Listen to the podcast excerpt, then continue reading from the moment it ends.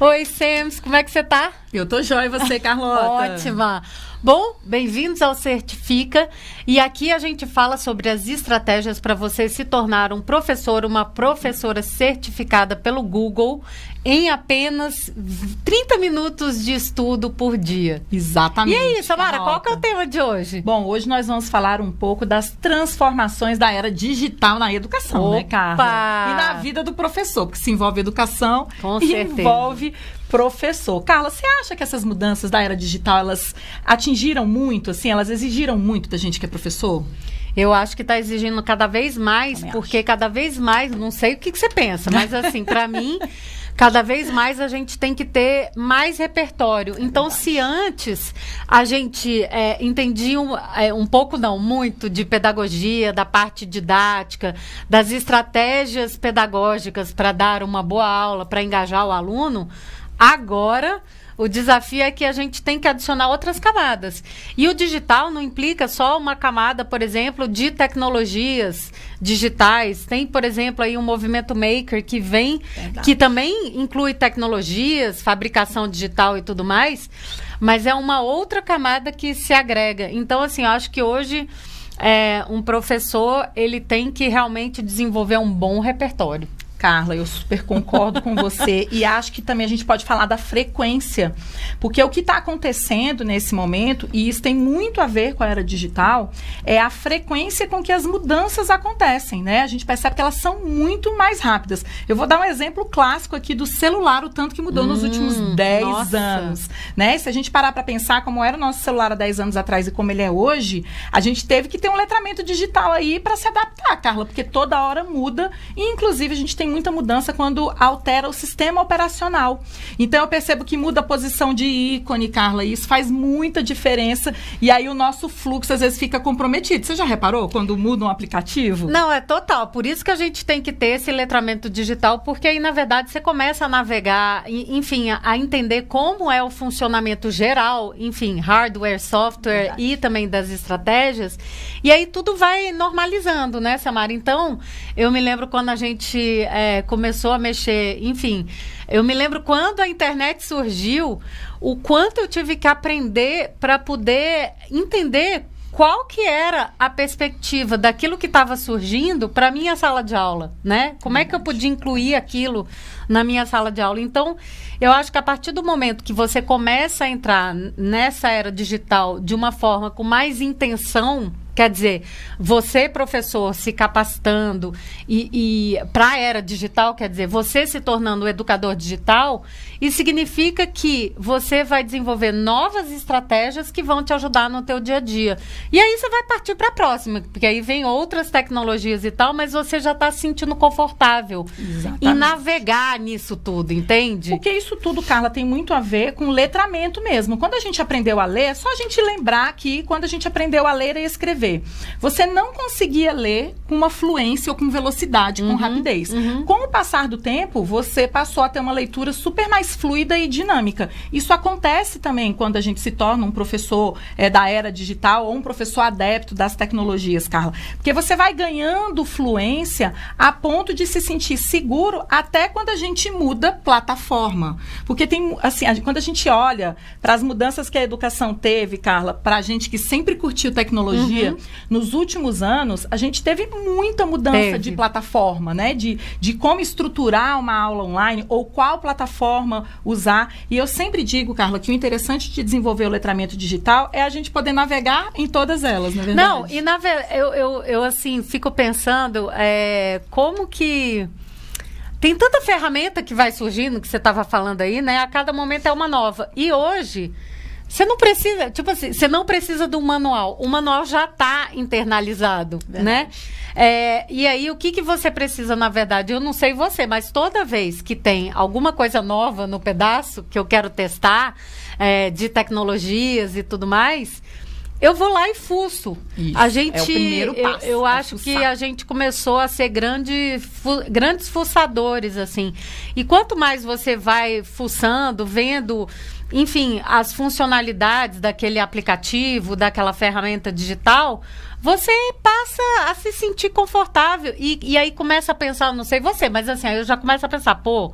tem isso aqui nesse, nesse aplicativo, nessa ferramenta. Eu posso usar desse jeito na minha aula, com os meus alunos e tudo mais. Então, eu tenho sempre essa visão, assim, de é, possibilidades. E depois que você tem uma certa fluência, tudo vai ficando mais tranquilo, assim. É, independente é da ferramenta que venha. É, é como sair de uma leitura simples, por exemplo, uhum. Carla, da história de um gibi para um texto de literatura mais complexo, mais complexo né? É. Então é exatamente a mesma coisa, né? A gente aprende ali aos poucos e depois a gente vai migrando para cada vez é, dificuldades maiores e, e, você consegue ler e entender hoje um texto mais complexo, assim como quando a gente está trabalhando com a tecnologia você passa a ter mais facilidade. E aí, Carla, com essa presença cada vez mais forte da tecnologia nas escolas, é muito importante que a gente, enquanto educador, esteja antenado e preparado, porque, gente, novas ferramentas vão surgir o tempo inteiro, né, Carla? Eu acho que, assim, nos últimos três anos a gente já usou três ferramentas diferentes, por exemplo, para fazer milhões. videoconferência. Nossa, eu me lembro que, olha só, eu fiquei craque craque, assim, eu sabia tudo do Hangout On Air. Ah, eu me lembro disso. Ca lembra eu não que eu sabia. A Samara não, sabia, não tipo, porque ela sabia que eu sabia é, e aí, aí ela deixava. deixava. e eu resolvia, ia no YouTube, preparava o sistema é. já para as nossas lives que a gente Verdade. faz aí já uns, sei lá, quatro, quatro anos, né? anos, né? Que a gente faz live, não começou na pandemia. E aí, é, eu fiquei super craque nessa ferramenta, né? E tava super feliz, porque, tipo, eu me sentia tipo a rainha do pedaço, ó. Hangout on Air é comigo. E a gente começava as nossas próprias lives e tal. O que, que aconteceu, Samara? O Google Resolveu mudar. Resolveu mudar, como ele faz o tempo inteiro. Quer dizer, ele nunca deixa a gente. É, eu, eu, brinco que a gente está sempre na zona de desconforto, Verdade. porque quando você aprendeu uma ferramenta assim com profundidade, tem o botão que muda, a ferramenta morre, enfim, é assim. E o Hangout On Air, ele simplesmente, assim, sem dó, e foi jogado descontinuaram. Cemitério assim. do Google. É, cemitério, cemitério do Google tem até um, é um Death by Google, é. né? Que é um site super interessante com todas as ferramentas que o Google. O Google não tem apego. E eu acho que isso é um grande ensinamento pra gente dessa questão de não ter apego à ferramenta.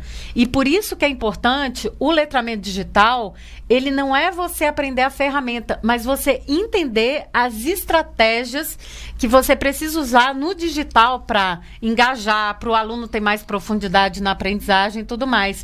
Isso é o que faz diferença. Quando morreu o Hangout On Air, eu me lembro que eu vim até pro estúdio, falei com o Diego, lembra? Eu trouxe uhum. meu computador, ele me ensinou. Aí me ensinou a BS. É fazia YouTube Live. YouTube Live. Agora, por exemplo, você pode, inclusive, começar lá a sua live do, do próprio celular, né? É, a gente até, acho que já celular. teve até um Drops já. do Amplifica sobre isso, o Diego explicando. E, e eu acho isso super interessante. E tem outras formas. Agora, por exemplo, o que está na onda são os professores usando o StreamYard. Verdade. Que eles viraram craques em fazer lives é, com o StreamYard. E aí, de novo, depois que você aprendeu a ferramenta, você passa algumas horas, você já aprendeu a ferramenta. É, que estratégias você vai usar para se engajar com quem você atende, com quem você serve. Né? Exatamente. Né? Eu confesso, é o... Carla, que eu sou uma pessoa assim meio apegada às coisas, você sabe. Então, assim, eu sempre fui apegada às ferramentas também. Então, quando mudou do Hangout, por exemplo, para o Google Meet, né? Porque aí deixou o Hangout, é. deixou de existir e a gente passou a ter só o Google Meet. O que, que aconteceu? Eu falei, meu Deus, como é que eu vou fazer agora? Porque eu gostava da outra ferramenta. E isso estava muito também, Carla, na minha mentalidade de professora, de achar ali o, o normo, né? O padrão. Uhum. Então, meio que eu me estruturo, aprendo uma nova coisa, mas eu quero que ela fique ali no padrão para não ter que mudar muito. Olha aí. Com a era digital, e aí, principalmente com as certificações do Google, eu percebi que não vai dar para aceitar esse normal o tempo inteiro, porque as ferramentas precisam evoluir, as plataformas precisam evoluir e a gente precisa estar tá aí disponível para essas alterações que vão sofrer. Eu queria falar um pouco, Carla, de benefícios e malefícios que essa era digital pode ter trazido para nossa carreira. Eu já falei aqui um malefício, mas ele é muito pessoal, né? Eu gosto das coisas, eu, eu, eu para mudar eu preciso de mais ajustes ou até de empurrão. Mas você enxerga, assim, algum malefício da entrada da tecnologia?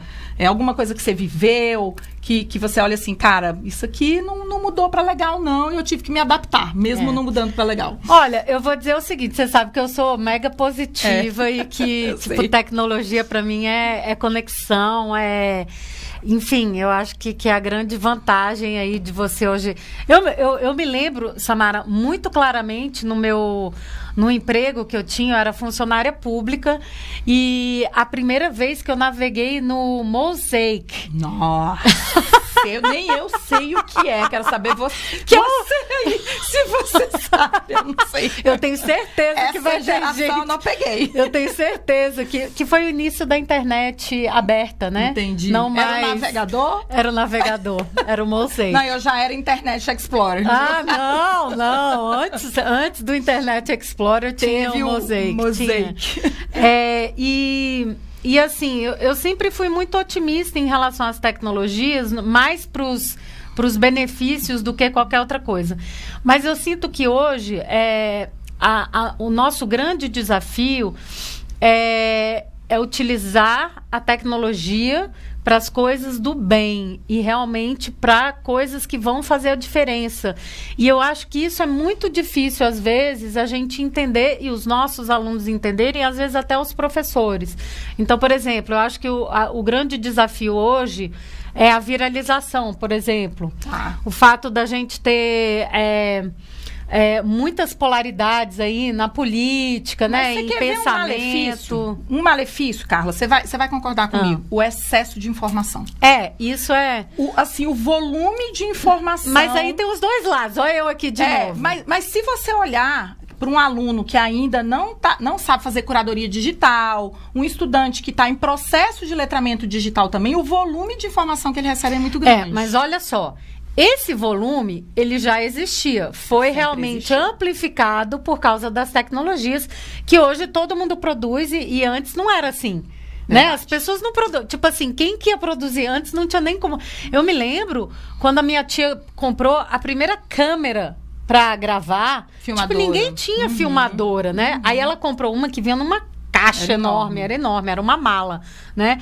Então, eu acho que assim, o, o, o, o a informação realmente está aí exponencializada sempre existiu um grande número, um grande volume de informação. Claro que agora com digital mais ainda. Mais disponível agora ele é. Mais né? ainda. Ele era menos. O, o, a dificuldade aí tá exatamente você saber filtrar essa informação. Primeiro, entender o que, que é certo, o que, que é errado, o que, que é verdade, o que, que não é né? É verdade. É, e acompanhar essa velocidade, porque parece que a gente vive aí nessa velocidade maluca, né? É. Eu, Quando você está achando que está chegando num lugar, tipo, a tecnologia já está evoluindo. Pô, a gente está aqui, poxa, a gente é fluente digital, mas você sabe, por exemplo.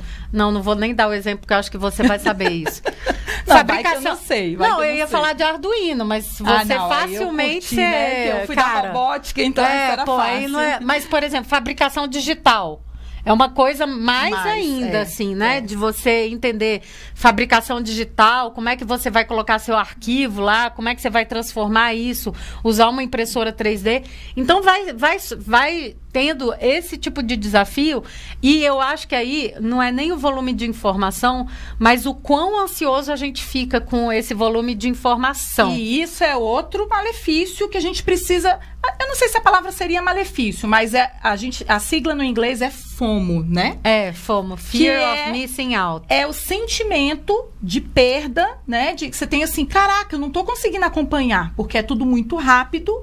Então isso também, Carla, traz uma ansiedade, que é o que você está falando, que pode ser um malefício. Mas. Mas entra, né, também a nossa sabedoria de entender que a gente não precisa saber tudo. Não, e aí eu venho com outro conceito. Você está falando de FOMO, F-O-M-O, eu vou falar de JOMO. Ó, oh, esse é novo. Vamos ouvir. JOMO. E quem começou a falar muito sobre isso foi o Google. E é de Joy of Missing Out. Olha, Quer dizer, a- que ah, isso exatamente, não sei. a felicidade o prazer de não saber de tudo Tá e- e, perder. Por isso que eu não sabia fazer hangout, live lá, sei Não, lá. mas é isso. era. Falei, não é bom, às vezes, você ser ignorante liberdade, partes, assim, de, de, de te- Eu, por exemplo, tenho uma coisa que eu nunca fui... Eu sempre fugi. Edição de vídeo. Eu não sei se é boa Não, nisso. não sei. Eu não sou sei. péssima. Eu, eu não, não é a minha vibe. Assim, por isso que eu acho que a gente sempre gravou assim, a gente grava e acabou, não tem edição, É, né? é. Apesar, hoje a gente tá aqui no estúdio e tal, mas assim, a gente sempre faz assim, né? Grava e vai Sem embora. edição. É. Sem edição. Tipo, totalmente Nem sem aula, filtro. Carla. Quando, quando começou a ter que gravar aula Ah. por conta da pandemia e tal, eu falei, cara, Editar, vai ser desse perder. jeito. Eu acho que, que tá essa aí. coisa do Jomo é muito legal, Se eu erro Joy no começo, eu começo de novo. Se eu erro no final, eu gravo tudo de novo. Eu faço assim. Então é isso, assim, eu acho que a gente também tem que entender que a gente não precisa é, tá por dentro. E antes, você sabe, né, que eu sou muito assim, né? Eu quero estar por dentro de tudo, quero. Gulosa, outro. Gulosa, eu sempre falo isso. Eu, eu sofro desse mal, eu sou uma mega pecadora nesse sentido. Mas eu tenho tentado mudar, tipo, cada um no seu pedaço. E quando eu não sei, eu uso os talentos de pessoas que vão fazer as coisas de uma forma muito melhor. Entende? eu acho que esse é o Então- melhor caminho. Agora, isso não quer dizer que não tem malefícios, tá, gente? Porque tudo, tudo na vida tem os seus benefícios e os seus malefícios. A gente tem que saber, eu, o que eu acho que é importante é a gente saber lidar com eles. Eu acho, é, por exemplo, que o vício em estar em redes sociais o tempo Ah, isso- inteiro isso é é, um- um... malefício, né? A E- e questão tem- da distorção corporal, da imagem É. que é construída aí na cabeça dos adolescentes. A por conta- depressão por conta disso e, tudo e também. as ansiedades, enfim. Então, eu, eu, eu, eu não, eu não É o tenho mal esse... do momento, é, né, Eu não essa- tenho esse olhar romântico de Ela tá que que eu tecno... tenho- É, porque a Carla tem um pouco, né? Um pouco, não é muito não, porque ela é bem realista Sou. também. Mas eu não tenho esse olhar romântico, primeiro, de que tecnologia vai salvar a educação. Não, não vai. Não é assim que funciona. Não é a tecnologia que salva é. a educação. São as pessoas. A- né? Quem salva a educação são as pessoas e políticas públicas. Exatamente. Que, que tem pessoas, né? É. Se é política pública, tem pessoas. E, a que tem outra- que ter pessoas que são, que são de chão de sala de aula junto. O tempo Esse é inteiro. o maior problema Isso, é de verdade. política pública. Então, e além disso, eu acho que a gente não pode fechar os olhos pro, pro malefício, porque a gente tem que enxergar que ele tá lá. Eu só posso me precaver de algum perigo se eu souber que ele existe. Porque se eu não souber, se eu viver também num mundo que eu não sei nada que tá acontecendo de ruim, eu não vou conseguir me precaver. Então, eu sei que a pornografia, por exemplo, é um problema da era digital. O acesso dos não, jovens. não é da era digital. Ah, essa já é Sim, antiga, né? Nossa, pelo Mas amor eu de acho Deus, o Samara. aumentou, Carla. É, o acesso. Dos jovens, dos pequenos. Então, Hoje, muito cedo, as crianças têm acesso ao celular e têm acesso à Mas antes era revistinha, né, Samara? Mas aí alguém Vamos tinha que combinar. dar. Era uma revistinha, eu acho que o volume não era o que Vamos eles recebem combinar. hoje. Tinha, Mas tinha. era uma, duas. Então, mas era tipo, Mas não era tinha que pouco. dar, não. Era, era troca Mas e tal. se você mas olhar sim, de escala, novo, é exponencializado. é total. maior. Por isso que a gente vive falando e trazendo esse conceito, que a gente sempre fala, não é o termo ideal,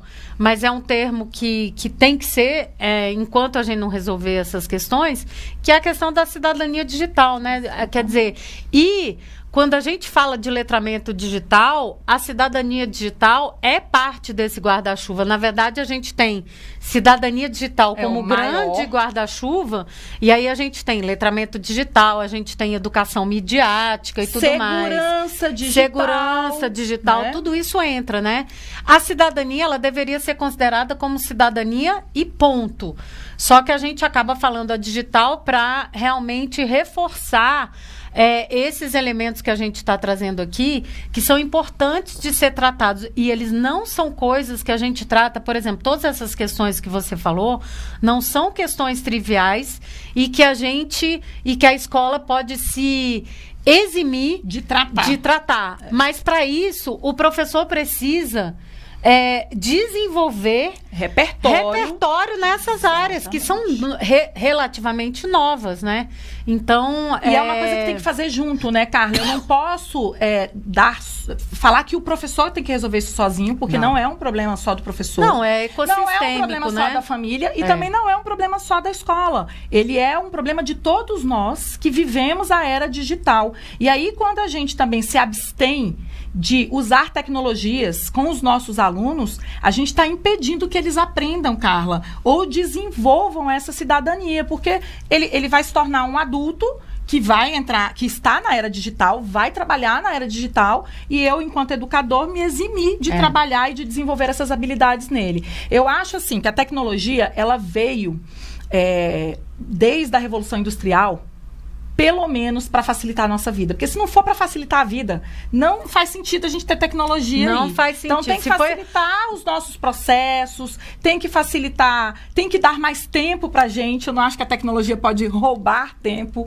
da gente. Então a gente tem que olhar para o que é malefício, mas também entender o que a gente, como é que a gente pode remediar isso. É, né? na verdade, a tecnologia tem que sempre resolver algum problema que a gente tem. Exatamente. Se não for para resolver, se for para criar outro, Aí a gente tem que repensar, é, talvez a gente esteja usando a ferramenta errada ou a estratégia errada com a ferramenta. Então, é, eu não sei, talvez por isso até que eu tenho essa visão mais positiva, porque é, desde que eu comecei a usar muito fortemente a tecnologia em sala de aula, eu estou falando anos 90, tá? Uhum. É, lá no século passado. É, Samara, eu tinha, eu, eu, eu, tive a sorte de me conectar com um grupo de professores que são os hippies aí da, da era digital, chamado Webheads. E, e eu, desde o começo, eles tinham uma visão muito humanista Excelente. e construtivista da forma como as tecnologias deveriam ser utilizadas. Eu me lembro que naquela época em que ninguém se falava em MOOC, né? O Massive Open uhum. Online Courses, né? Esses cursos aí... Massivos, de é, clássica, né? Massivos né? uhum. e tal, que, que, enfim, começaram aí é, no final dos anos dois, uh, 2002, por aí começou com aquele do George Siemens, que foi muito famoso. É, a gente já fazia isso. Uhum. Mas de uma forma, tipo assim, era uma plataforma que era um mecanismo para a gente só se conectar. Mas não era tipo vídeo gravadinho lá e tal. Mesmo sendo cursos, eu, por exemplo, dava cursos voluntários online. Para várias Para 500, centenas de pessoas. E a gente não usava isso. A gente mostrava formas desses grupos se conectarem entre eles e criarem microcosmos de aprendizagem, assim, sabe? Excelente. Uma coisa fenomenal. Então, essa foi a minha escola. Digital, né? Digital. Essa foi a sua escola tecnológica. Por então, a minha escola digital nunca foi tecnicista, entende? E a, a tecnologia pela tecnologia. sempre fala que nós somos people tech, é. human tech. É isso porque mesmo. Porque pra gente, é, pessoas antes e a tecnologia ia é a favor isso. de resolver os é problemas das pessoas. Se ela causa problema, a gente precisa entender onde é, é que ela está causando o problema e ir lá atuar. Tá? Eu acho que a gente não pode se eximir. Agora, Carla, pergunta que não quer calar Opa! aqui. Você treina professores. Hum. Eu não gosto de falar treinar, né? Mas você ajuda Capacita. professores a uhum. desenvolver os seus talentos na área de tecnologia há muitos anos. Uhum. Há muitos anos. Muitos. Você Décadas. já percebeu alguma resistência por parte de alguns professores ou de vários professores quanto ao uso da tecnologia? Nossa, pode falar. Samara, a gente tem cada caso, né, Samara? A gente já passou por cada aperto nessa. Eu perguntei vida. porque a gente tem muita história sobre Nossa, isso. Nossa, a gente tem muita história, assim. É, poxa, eu vou, eu vou contar uma historinha lá com você então, quando vai, a gente você começou. conta uma, eu vou contar outra. Vamos Não, lá. quando a gente, eu tenho várias, tá? Já me tá. Passa, já teve um flash aqui na minha cabeça com essas histórias de, de resistência ao uso de tecnologia. Não, vou começar com duas histórias, eu acho tá. interessantes. Então vai lá. Eu acho que é, a primeira coisa que aconteceu muito forte comigo na tecnologia, eu, como eu sou uma empolgadésima, assim, eu sou muito vibrona com o negócio de aprender uma coisa nova e tal, e eu já quero compartilhar com todo mundo, quero levar isso para todo mundo e tal. E, e, eu me lembro que na instituição que eu trabalhava, eu era dessas vibronas, ainda mais do que eu sou hoje. Hoje, hoje eu sou mais contida por causa desses aprendizados ao que eu fui longo. tendo ao longo do tempo. Mas antes, quando eu, eu ia fazer uma capacitação ou eu estava na sala dos professores, eu era daquelas que eu dizia, gente, vocês já viram isso? Aí eu começava, olha aí eu começava a falar, não, olha que fenomenal isso aqui. Aí eu já começava a mostrar isso aqui. Olha aqui, você pega isso aqui, faz isso aqui. Tá? E aí eu achava que, tipo assim, eu estava contagiando as pessoas, os professores. Só que, na verdade, eu entendi que eu estava afastando os professores e criando ainda mais barreiras e resistências.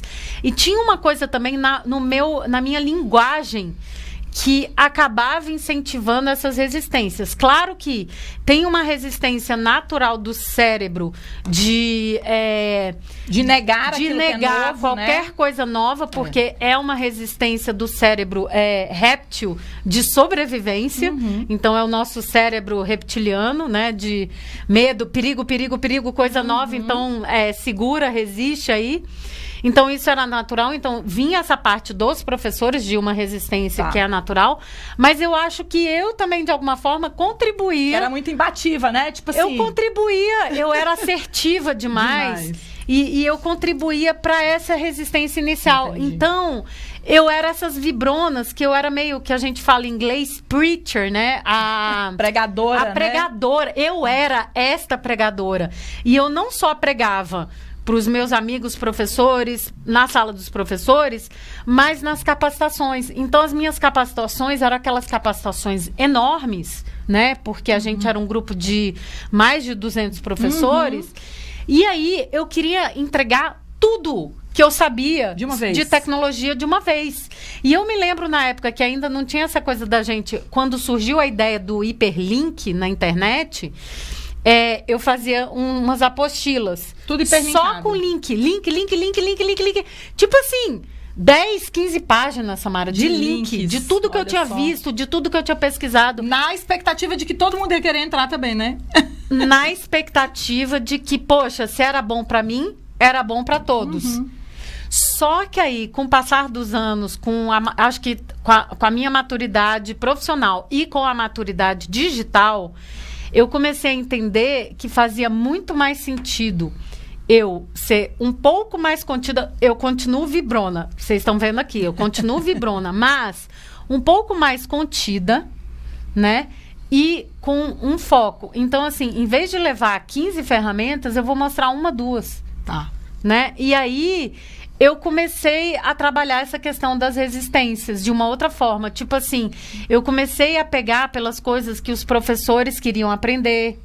Então comecei a trabalhar com diagnóstico, tá. entendeu? Tipo, o que, que é relevante para você? Eles. É, quais né? são as dores, né? É, que tipo assim, agora? o que, que, que faz tá sentido? O que está é. incomodando? Qual o problema é. que você quer resolver? Isso. Quando você parte do outro e não de você, é, é você começa a vencer essas barreiras iniciais. Concordo com você, concordo. Então essa foi a primeira história. Se você quiser contar uma, então, depois então, eu conto uma, outra. Você contar a outra. A uma primeira específica. coisa que eu quero falar sobre resistência. Eu sou uma pessoa resistente, ah, é. tá? Então eu não tenho nada contra a resistência de e ninguém. Eu também sou.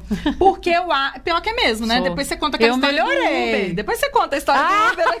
essa é ótima. Essa é muito essa boa. é ótima. Mas eu vou dizer para vocês é, por que que eu, em geral, eu sou resistente a grandes mudanças e nessas soluções meio mirabolantes para a educação. Primeiro que eu acho que não tem espaço para amadorismo na educação. A gente não pode ficar aqui testando coisas que ninguém sabe se funciona direito, porque a vida e o aprendizado das crianças são muito importantes. Então a gente meio que tem que refletir no que, que a gente vai testar e o que, que a gente não vai testar.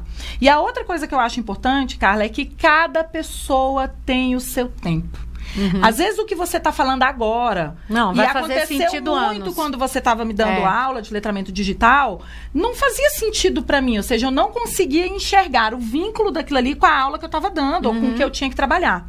Mas depois de muito tempo vem e é engraçado é, que o nosso cérebro ele guarda, né? Você fala assim, cara, aquela ferramenta que a Carla falou três anos atrás que eu não via sentido nenhum e agora ela está fazendo todo sentido para mim. Então, assim, eu acho que a resistência, ela é natural. A gente já trabalhou aqui em várias situações em que a gente chegou para capacitar, tipo, 120 professores, Ixi. 140, de você pedir assim, pessoal, pega o celular e entra nesse link. E a galera não entrar né, Carla? Tipo, a galera tipo, ignorou, né? Ignorou. Teus amigos do ensino médio. Aconteceu bastante. Eu dei uma capacitação numa escola grande de ensino médio aqui no início de 2019, você vai lembrar. Eu saí de lá arrasada. Eu falei, Carla, ah. eu não sei o que aconteceu. Tipo, eu não conseguia, assim, chegar e mostrar. 2020. Foi, ah, é? Foi janeiro de foi, 2020. Tem um ano. E assim, é claro que teve gente que aprendeu e é. se apropriou, mas eu senti que não foi relevante para a maioria dos professores. Agora, eu tenho... Apesar de um feedback positivo, né? Porque quando a gente sempre faz feedback. Mas é aquilo, Carla. A, a, às vezes a pessoa, ela tá num, num, momento da vida dela que ela não tá em condições de fazer essa transformação toda que a gente acha é, que tem que fazer, é isso, né? É e isso. eu acho, professor e professora, que vocês têm que respeitar os momentos de vocês. Eu sei que 2020 foi um ano que, com a pandemia, a gente nem teve tempo de respeitar isso. Porque ou a gente se apropriava, pelo menos, do, de uma ferramenta para dar aula online ou pelo WhatsApp, ou a uhum. gente não ia dar aula. É. E como a gente ama muito o que a gente faz, a gente abriu mão dessa nossa resistência e encarou o que veio. Mas eu acho que você também pode ir, avançar nisso é. não tão rapidamente, é. sabe, Carla? É. Essa necessidade do urgente, é. ela, ela não precisa mais. Você urgente agora... para quem, né? É verdade, gente. Pra quem? Bom, conta quem? só outra história ou conta do Uber aí, decide qual Nossa, que você vai contar. Essa do Uber é engraçado. Não, eu vou contar primeiro essa do é, de quando a gente começou o projeto de letramento digital, que foi quando a gente se conheceu. Uhum. A gente, eu te dava aula de inglês e depois a gente logo em seguida começou na tua escola lá. Um... Ela era boa professora nas duas coisas. É ainda, tá, gente? De inglês e de letramento é, digital. De inglês e de letramento digital. Essas são as minhas áreas, minhas paixões e tal. E aí, eu nunca vou me esquecer, e aconteceu depois algumas outras vezes, mas não com a intensidade que eu vi. Nessa é, primeira vez. Nessa né? primeira vez. Eu me lembro, Samara, eu nunca vou me esquecer. Eu fiz uma. Eu me lembro dos slides que eu passei naquele dia. A gente estava no auditório com todos os professores da rede. Nessa faixa, tipo 200 professores Exatamente. Estava todo mundo lá porque era hora de coordenação, né? isso, né? Era, era obrigatório. Ah, primeiro que tinha isso, né? Já começa a história de obri obrigatório. E tava todo mundo, né? Era ensino médio, é, acho que Fundo 1 e Fundo 2. Todo mundo, todo educação mundo. infantil, tudo junto. É, era todo tipo mundo. uma abertura de semana pedagógica. É, assim, né? exatamente assim. assim. E, e aí me pediram para fazer uma fala lá sobre, enfim, era digital, tecnologias, o ensino na era digital e tal. E eu fui com, com, uma, com a minha história e algumas provocações. Eu me lembro que uma é. das que eu fiz, eu, eu perguntei, eu fiz uma pergunta assim. É, e quantos de vocês aqui Nessa época não se falava de metodologias ativas, não. Não, não, não, tinha esse papo. Só que no inglês isso sempre foi muito natural. Metodologias ativas, o que a gente fala hoje, já é metodologia no inglês, no ensino de língua desde estrangeira, sempre. desde sempre. É. Aí eu perguntei assim: quantos de vocês pedem, pelo menos porque eu dizia assim, olha os seus alunos, eles ficam vendo as costas dos outros alunos o tempo até inteiro. pela, fo pela forma como a gente tem as a carteiras sala na sala de aula, né, à disposição da sala de aula. Então eles ficam vendo as costas uhum. dos outros. E aí, é, eu perguntei assim, quantos viram a, pedem para os alunos virarem, mesmo nessa, nessa em algum momento essa cadeira, né? Em algum momento para fazer um trabalho em par, para fazer um trabalho em grupo. Aí todo mundo olhou com aquela cara assim para mim. Eu disse assim: quantos usam o celular para uso pedagógico, né? Nesse formato que o aluno tem que interagir com outra pessoa e tal. Aí eram as caras, assim, era tipo a força da resistência é, de um grupo, assim, sabe? E a fala no backstage era a seguinte: essa professora, ela só dá aula para 15 alunos. Uhum. Então ela não tem noção do que é dar aula para 50. Olha como a gente é resistente, desconstrói, né, o discurso do outro sem pensar, sem nem dar o espaço para, poxa, eu, eu, nunca fiz isso, né? Mas a fala, Carla, era que você tinha poucos alunos, que você era professora de curso de inglês e que você que, que tipo isso não fazia sentido para a educação básica. Então, às vezes ser disruptivo, você vai encontrar essa resistência, é. porque a pessoa vai falar, mas a minha e é sempre é minha realidade é especial, tipo, é essa. é diferente. Gente, e... essa da realidade a gente escuta sim, trocentas vezes, mas na minha realidade isso não é possível. E a gente sempre volta a pergunta, tá, então o que é possível? Não, e hoje né? eu é vejo é aqueles professores lá que fizeram Ixi, aquela cara para mim de, né, de ai meu Deus, né, tem que ficar aqui porque eu sou obrigado, obrigada, é, que hoje utilizam todas essas metodologias que, que eu falava na época, sabe? E, e, é bem interessante. Professores hoje mega, são mega professores. Então, assim, é, quando eles se permitiram é, ver que é, numa aula de física, numa aula de matemática, numa aula de português, qualquer que seja a disciplina, você consegue trazer novas estratégias de engajamento, de aprofundamento da experiência de aprendizagem, tudo fluiu e está Tá rolando. Eles estão fazendo isso com os 50 alunos, com os 40 alunos que eles têm. Eles já faziam no presencial e agora estão no online fazendo isso. Já fica então, a dica, então, quando você se tornar um professor certificado pelo Google, que você começar a usar, vai ter resistência também. É. Vai ter resistência do aluno, vai ter resistência do colega. E aí, aos poucos, né, Carla? A experiência mostra pra gente que, aos poucos, cada um fazendo o seu trabalho ali, daí um pouco. Mas eu tenho uma pergunta para você antes. Eu sei que você quer fazer pergunta aí, mas eu tenho uma para você. Você acha que os seus colegas da área de, de exatas, eles têm mais resistência? a, essas tecnologias? Eu acho que depende. Ah, depende. Me fala. Eu acho que depende do tempo de cada um. O que eu sinto é o seguinte. Ah. É, em geral, os bons professores de ciências da natureza, que é a minha área, que eu posso falar, eu eles falo dão, exatas, coisa mais antiga, é, né? é, eles dão aulas tradicionais, os bons muito professores, bem. muito bem dadas. É. E que funcionam para os vestibulares tradicionais uhum. de maneira muito eficiente, uhum, muito uhum, eficiente. Eu não uhum. posso negar, uhum. assim, os resultados dos meus colegas que dão aula aí bem tradicionais e, e, com muita profundidade, uhum. mas que os alunos vão lá e aprendem e passam no vestibular. Eu acho que, no fundo, porque quem é da área de ciência da natureza não poderia ser contra a tecnologia nunca, porque a nossa área é a área que está lá ajudando a desenvolver mas, a tecnologia. Mas eu né? sempre acho que tem mais resistência aí, eu não sei por quê. Eu por acho quê? que a resistência é maior na metodologia. Hum. Na metodologia, porque eu já ouvi isso de um colega. E me doeu muito quando eu ouvi, mas eu vou repetir aqui para que a gente nunca mais diga quem falou, né? E que a gente também não repita isso. Uma vez a gente estava tendo palestra com uma pedagoga falando de novas estratégias de ensino. O que o professor disse foi, um professor de física. Essa professora não foi capaz de aprender física tanto que ela foi fazer pedagogia. Nossa, e aí ela vem agora absurdo. me dizer como dar aula de física. Nossa, que absurdo. Cara, quando eu olhei aqui, por isso que eu sempre me senti muito só, você tá me entendendo agora, Nossa né? Nossa Porque senhora. eu olhei, eu achei assim, de um desrespeito tão grande, porque eu sei física, mas quem entende muito bem de metodologia é quem fez pedagogia, porque nos cursos Nossa. de licenciatura, Carla, a gente não estuda pedagogia é. profundamente, assim. Se a, se a gente vai com essa resistência, né, Samara? Aí você aí... imagina, não, a aí... pessoa que estava lá na frente, gente, trazendo que as pesquisas, ela estava falando de pesquisas da educação que mostravam como é que a interação entre os alunos melhorava a aprendizagem, os índices, com tabela, com tudo. Assim, uma super pedagoga que estava uhum. falando com a gente. E o professor falou, cara, a Nossa. pessoa não, nunca aprendeu física, ela vai me dizer é. como é que ensina? É. Então, assim, e aí isso é, é, isso é uma coisa que eu acho, assim, ruim, né? Que, que tem, mas não são todos os meus colegas que são assim. Muito pelo contrário, eu vou te dizer mais, Carla.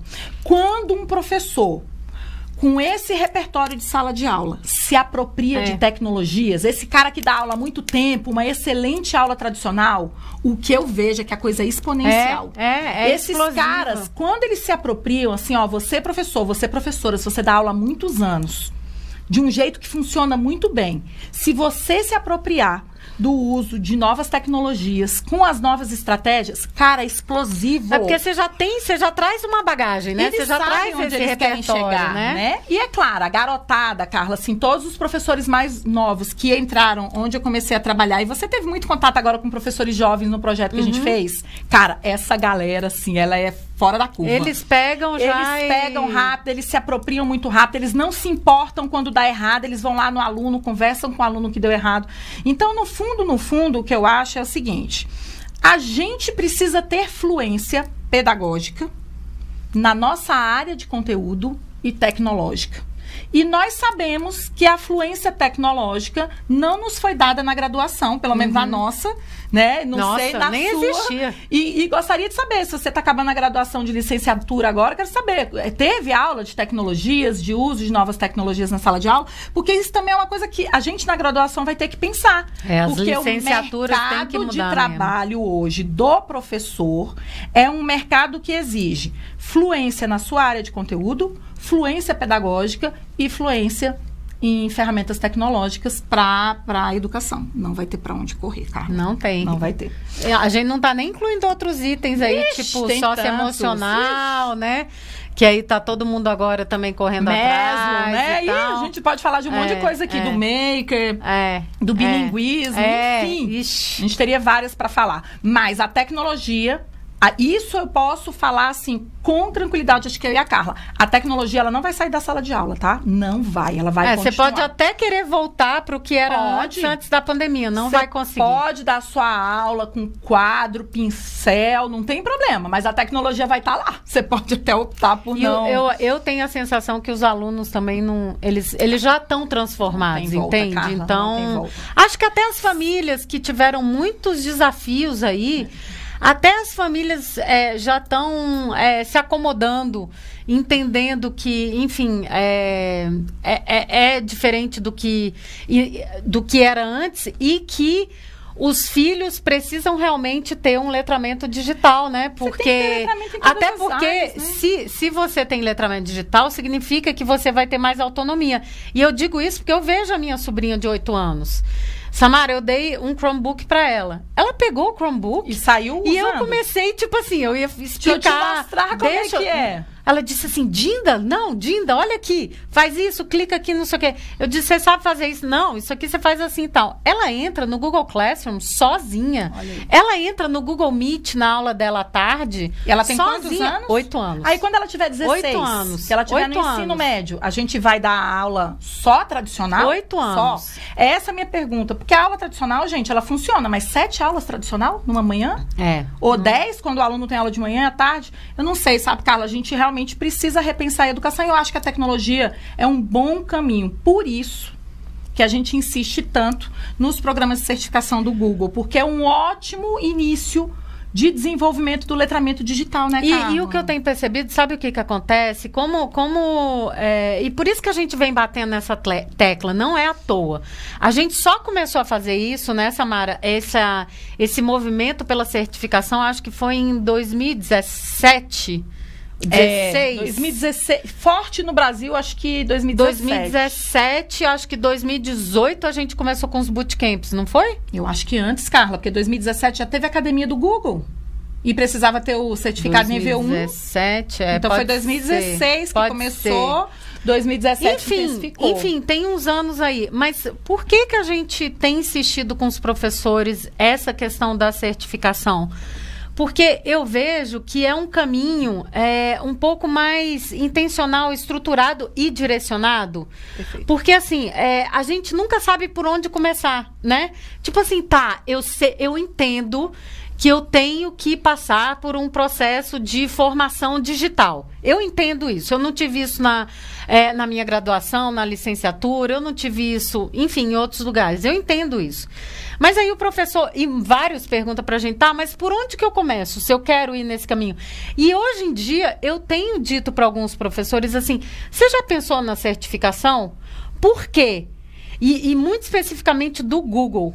Porque essa do Google, o que, que acontece? Ela é, primeiro, uma certificação internacional e séria. Assim, a prova, Samara, não é brincadeira. Muita gente reprova na primeira tentativa, depois consegue, na segunda consegue. Mas, mas por quê? Porque ela é tão bem elaborada que você precisa estudar.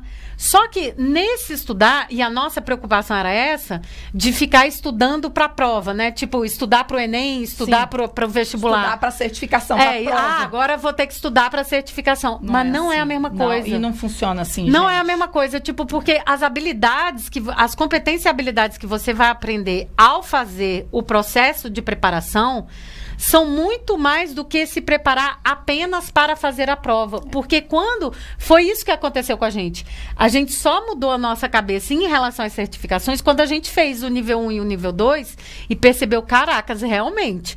É, se você passa. Não é uma prova técnica. É. Técnica, assim, tipo, você tem que saber onde é o botão X. Não. Não, você não, não. não é isso que eles cobram. Né? A prova é uma prova muito mais de é, habilidades competências e fluidez. Como é que você navega É. Literalmente. É, nesse mundo hiperlinkado. Mundo. E como é que você resolve problemas da educação, da sala de aula, dentro desse mundo. Agora, Carla, eu queria falar um pouco de como é, ter me tornado uma professora certificada pelo Google e, e, enfim, pelas outras que eu tenho aí também. É, como é que isso mudou a minha aula? Então, eu queria muito falar assim, de como é que era a minha aula antes da pandemia, né? Uhum. É, antes dessa evolução toda que a gente teve aí e como é que a minha, como é que eu faria uma aula hoje é, é, diretamente com os meus alunos? É, sem falar aqui, assim, daquele início de ano, tudo, vamos pular, né? Vamos uhum. pegar aí uma aula do, do, comum do ano.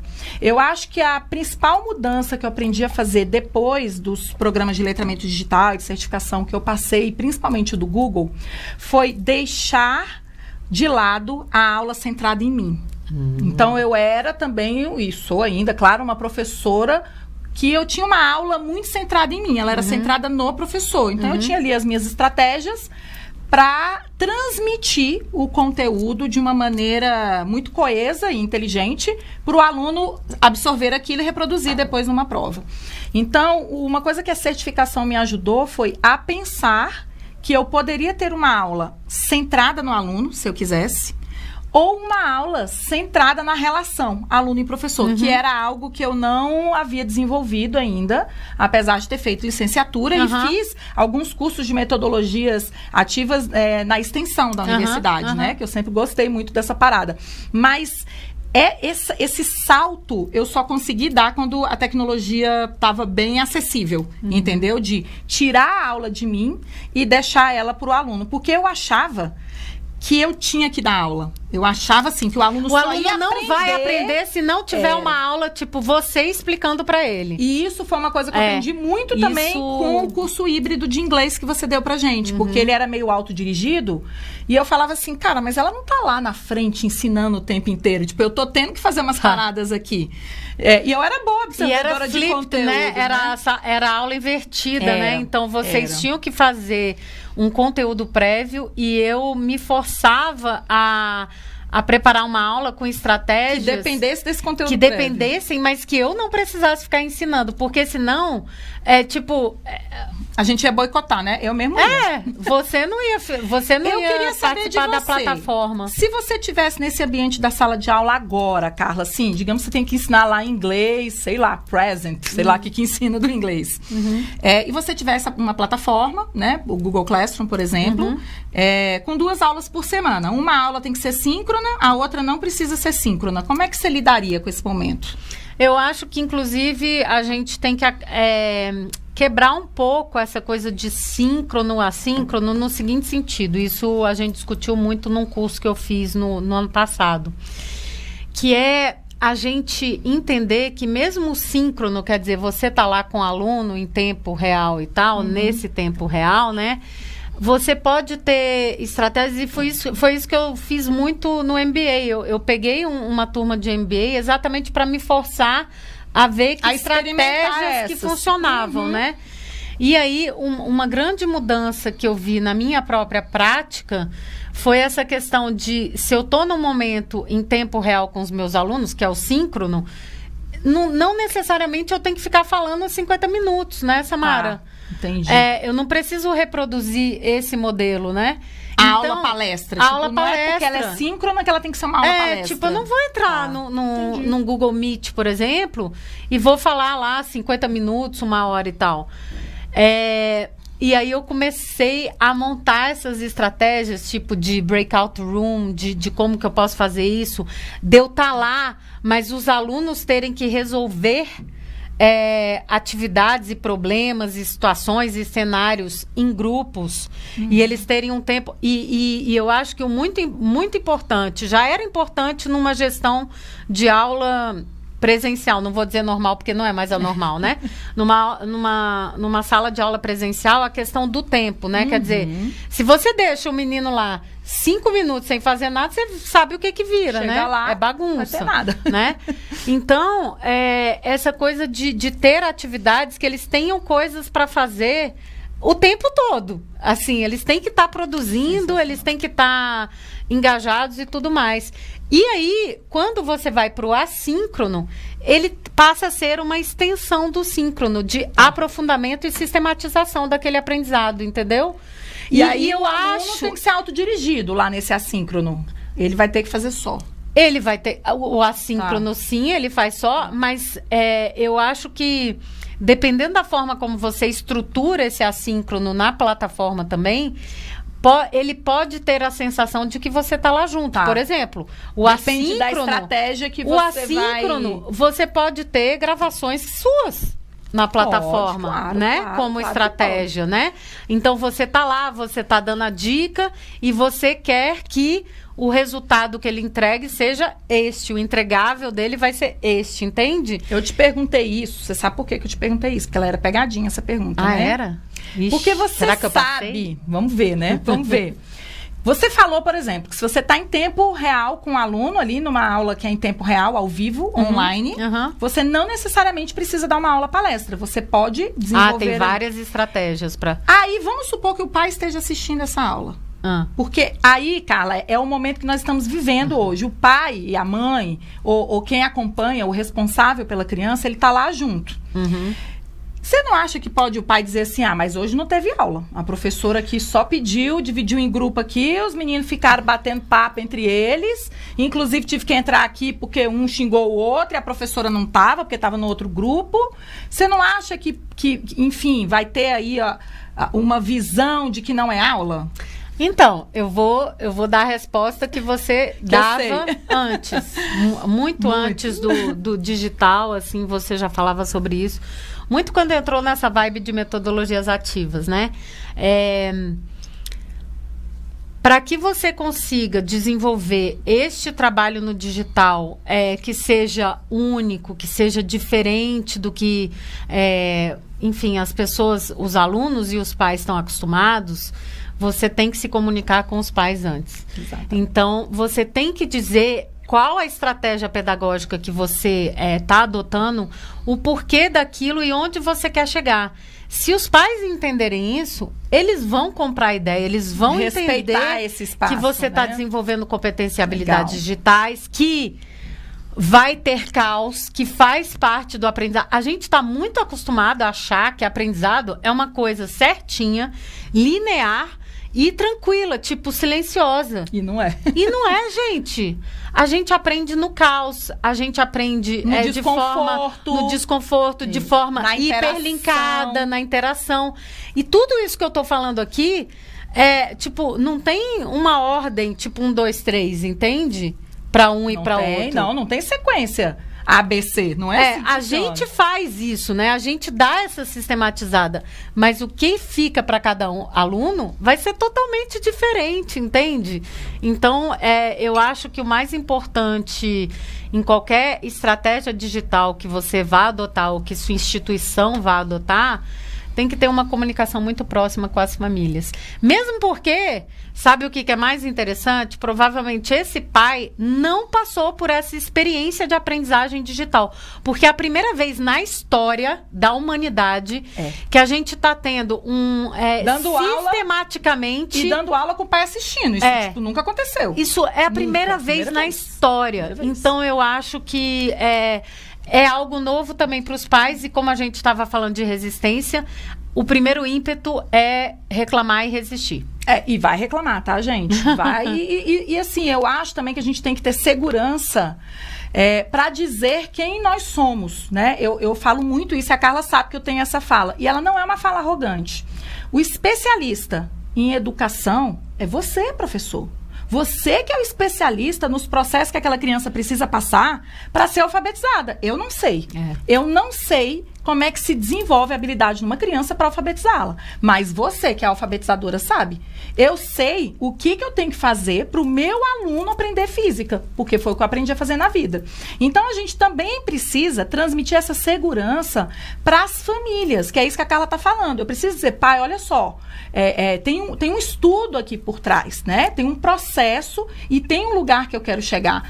Eu, eu sempre gosto, Carla, de fazer alguma coisa diferente assim. Eu aviso na aula anterior, pessoal, na aula que vem Nós vamos fazer aqui uma aula diferente e aí depois vocês vão me dizer se essa aula foi legal para vocês, se uhum. funcionou, se não funcionou, até porque eu trago o aluno para esse discurso também. Então eu acho que a gente precisa primeiro se apropriar daquilo que a gente sabe fazer, daquilo que a gente tem consciência e transmitir essa segurança para as famílias, porque o que eu percebo, Carla, é que as famílias na realidade, elas ficam inseguras quando ela vem segurança lá uhum. do outro lado. Uhum. Então, eu estou fazendo uma coisa nova que eu não me sinto muito confortável ainda. E é, eu não tenho como disfarçar essa insegurança. E o pai vai falar, pô, mas esse cara não sabe o que está fazendo, né? O menino está aqui puxando o outro no chat. Então, a gente precisa também se apropriar daquilo que a gente sabe enquanto educador para desenvolver essas novas habilidades nos alunos. Eu queria, Carla, dar assim um último conselho e você Vamos também lá. vai falar para finalizar. Um prof... Se você é um professor ou uma professora que ainda não está buscando alguma fluência na era digital, eu queria te dizer o seguinte: procure então, neste momento na sua vida, uma fluência em novas estratégias e metodologias pedagógicas, Carla. Eu acho assim, se, é, se você não se sente pronto para se transformar digitalmente, falar, ah, eu tô é cansado, eu já aprendi esse Google Meet aqui, eu vou, pelo amor de Deus, tudo bem, não tem problema. Mas se apropriar de novas estratégias pedagógicas eu acho importante, uhum. Carla. O que, que você diria para um professor que ainda não está buscando é, desenvolver essa sua fluência digital? eu tá acho que, que você deu uma ótima dica. Eu diria, por exemplo, você, deu a, você falou aí do Google Meet, né? Por exemplo, vamos dizer que você teve que, na marra, aprender uma dessas tecnologias. Eu diria que agora é o momento de aprofundar o uso dessa Boa. tecnologia. Tá. Então, assim, Legal. poxa, e aí com novas estratégias, com novas metodologias e tal. Então, assim, poxa, já tô craque e agora eu quero me sentir seguro, eu não quero ir para outro lugar ainda. Eu ainda quero, é, enfim, tá onde eu tô aqui. Eu diria que você poderia aprofundar o que você está fazendo, buscando novas funcionalidades dentro dessa ferramenta, o, novos olhares e novas formas de fazer com que você tem. Acho Ai, é Carla, adorei. Ai, eu também. Gostou do papo? Bom, então se você teve até agora aqui com a gente no Certifica, poxa, convida os amigos, as amigas, inscreva-se no, no nosso canal e convide eles para se inscrever também. Tchau, tchau. Até a próxima.